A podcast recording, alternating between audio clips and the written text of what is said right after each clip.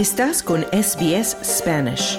Encuentra más historias fascinantes en sbs.com.au barra Spanish.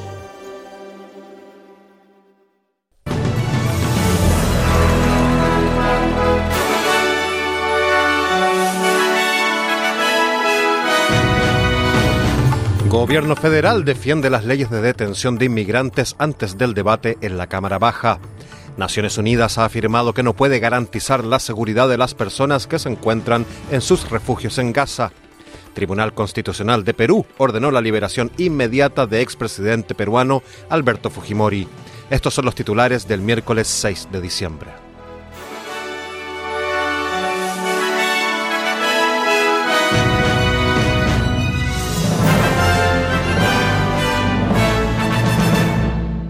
Muy buenas tardes. Comenzamos con noticias nacionales. El gobierno de Anthony Albanese ha defendido enérgicamente una ley de urgencia que podría permitir a los tribunales devolver a la cárcel a los inmigrantes puestos en libertad.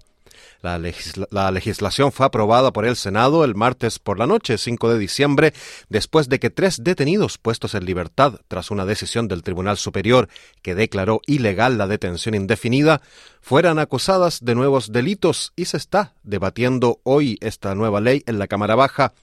La oposición federal, que ha apoyado la medida para instaurar un régimen de detención preventiva, reservado normalmente solo a terroristas y espías, ha propuesto enmiendas adicionales que otorgan poderes para despojar a los ciudadanos con doble nacionalidad de su ciudadanía australiana. El fiscal general Mark Dreyfus ha rechazado estas enmiendas, afirmando que el gobierno no quiere que el Tribunal Supremo anule las leyes propuestas. The government believes it has got the balance right. El gobierno cree que ha conseguido el equilibrio adecuado, asegurándose de que tenemos las leyes más duras posibles dentro de los límites constitucionales establecidos por el Tribunal Supremo. También creemos que las enmiendas aumentarían el riesgo de que fueran declaradas inválidas por el alto tribunal, decía el fiscal general Dreyfus. Pero el líder de los verdes, Adam Bant, ha declarado a la ABC que la legislación es una reacción instintiva que no tiene en cuenta a los muchos liberados que no han cometido delitos hasta ahora. Instead of considering this significant decision of the High Court, where they've basically said you can't lock people up for En lugar de tener en cuenta esta importante decisión del Tribunal Supremo, que básicamente ha dicho que no se puede encerrar a la gente para siempre y tratarla como una solución a los problemas de inmigración, el gobierno ha dejado que Peter Dutton escriba las leyes, decía el líder de los verdes Adam Band. Vamos a noticias internacionales. Naciones Unidas ha afirmado que no puede garantizar la seguridad de las personas que se encuentran en sus refugios en Gaza y está luchando para hacer llegar más ayuda al territorio mientras se intensifica la ofensiva israelí en el sur de la franja de Gaza. Israel afirmó que sus fuerzas se encuentran en el corazón de la ciudad de Yan Yunis, en lo que ha calificado como los combates más intensos en cinco semanas de operaciones terrestres contra Hamas. El Ministerio de Sanidad de Hamas ha anunciado que el número de muertos en el territorio desde el 7 de octubre ha superado las 15.890 personas, de las cuales el 70% son mujeres y niños, y que hay más de 42.000 heridos. Israel, presionado por Estados Unidos para evitar más muertes masivas en el conflicto con Hamas, afirmó que está siendo más preciso al ampliar su ofensiva al sur de Gaza tras arrasar gran parte del norte de la franja. El portavoz del secretario general de la ONU, Stefan Dujarric, afirma que no quedan lugares seguros en Gaza. There are shelters that fly the UN flag.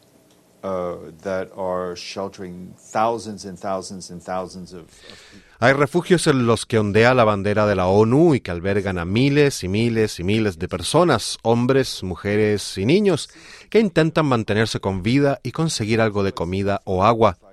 Hemos visto desde el comienzo de este conflicto que esos lugares en los que ondea la bandera de la ONU tampoco son seguros, decía el portavoz Dujarric.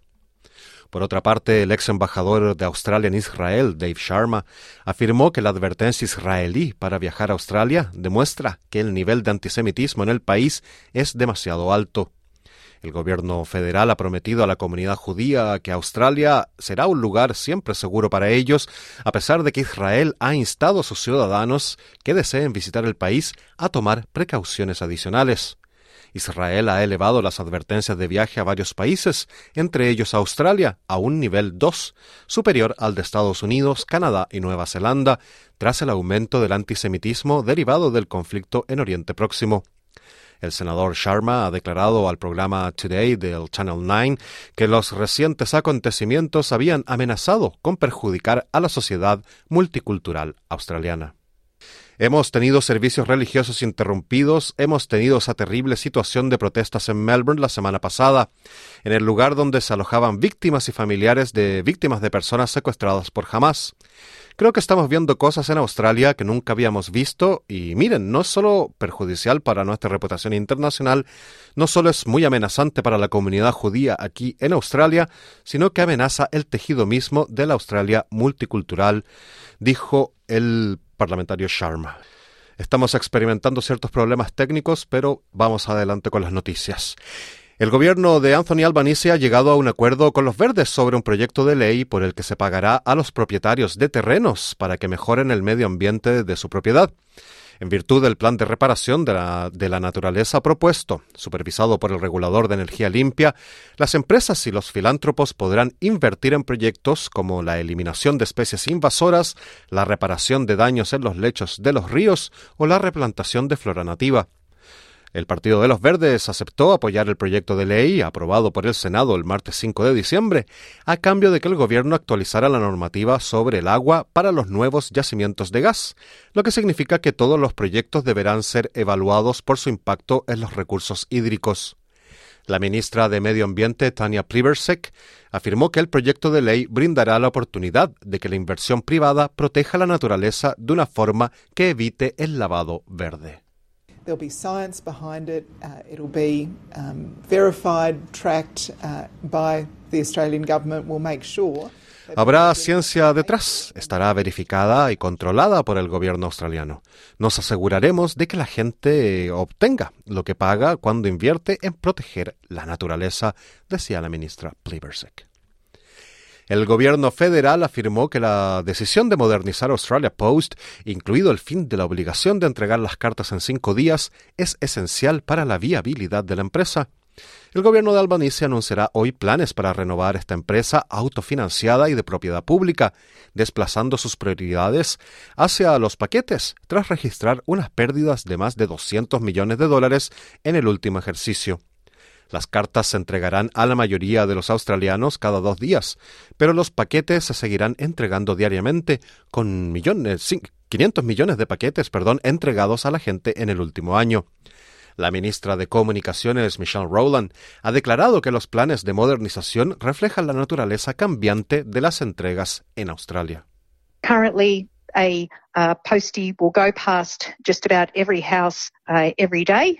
Uh, en la actualidad un cartero pasa casi por todas las casas todos los días, pero los australianos solo reciben una media de dos cartas a la semana, lo que significa que hemos hecho un uso ineficaz y realmente infrautilizado a estos carteros, decía la ministra Rowland.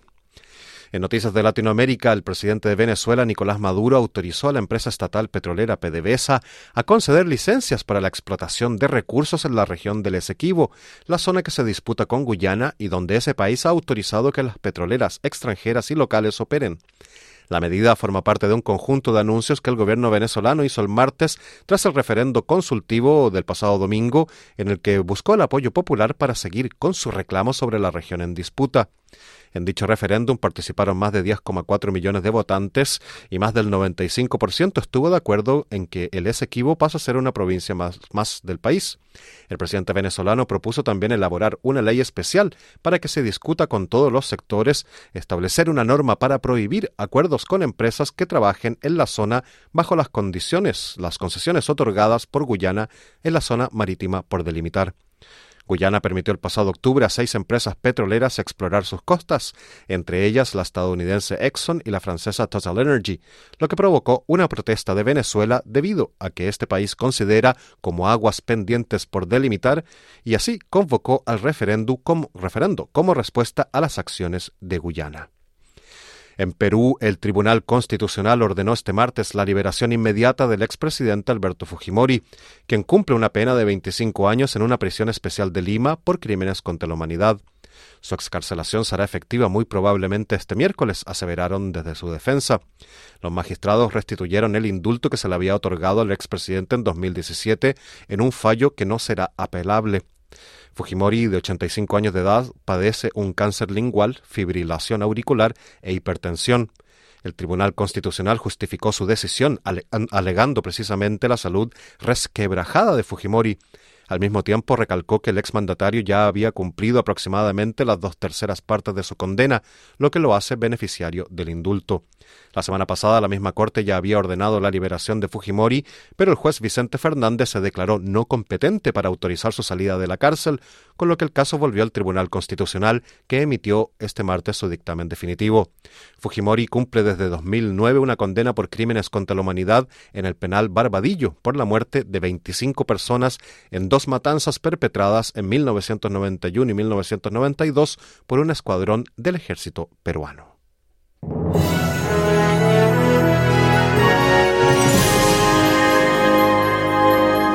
En el informe del tiempo, Perth estará soleado con 30 grados de máxima, Adelaide parcialmente nublado con 31 grados de máxima, Melbourne igualmente nublado con un tope de 22 grados, Hobart estará nuboso con una máxima de 21 grados. Canberra estará soleado toda la jornada, toda la jornada perdón, con 33 grados de máxima. Sydney soleado con un tope de 26 grados. Brisbane, por su parte, clareando por la tarde con un tope de 32 grados y Darwin con algunas precipitaciones y posible tormenta con una máxima de 35 grados. Este fue el boletín de noticias del miércoles 6 de diciembre, pero no te vayas, que de inmediato comienza tu programa de SBS Audio Australia en español con mucha más información. Otro informe noticioso mañana a la una. Muy buenas tardes.